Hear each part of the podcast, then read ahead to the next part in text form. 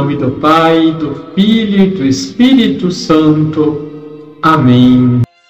Olá, tudo bem com você? O Evangelho de João, capítulo 16, versículos de 16 a 20, nos traz uma mensagem importante sobre a vida cristã e a relação entre Jesus e seus discípulos.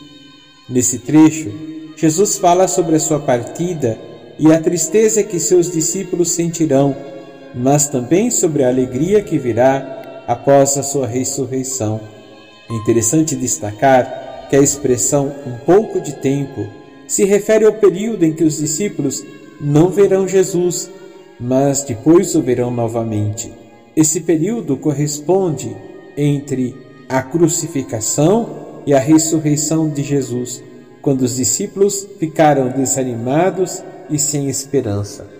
Mas Jesus promete que essa tristeza será transformada em alegria quando ele ressuscitar. Além disso, esse trecho nos ensina sobre a importância da fé em Jesus.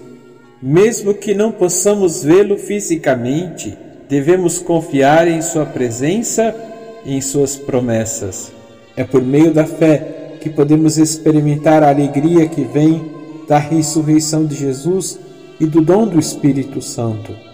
Que possamos ser fortalecidos em nossa fé e encontrar alegria na presença de Jesus, mesmo nos momentos mais difíceis da vida.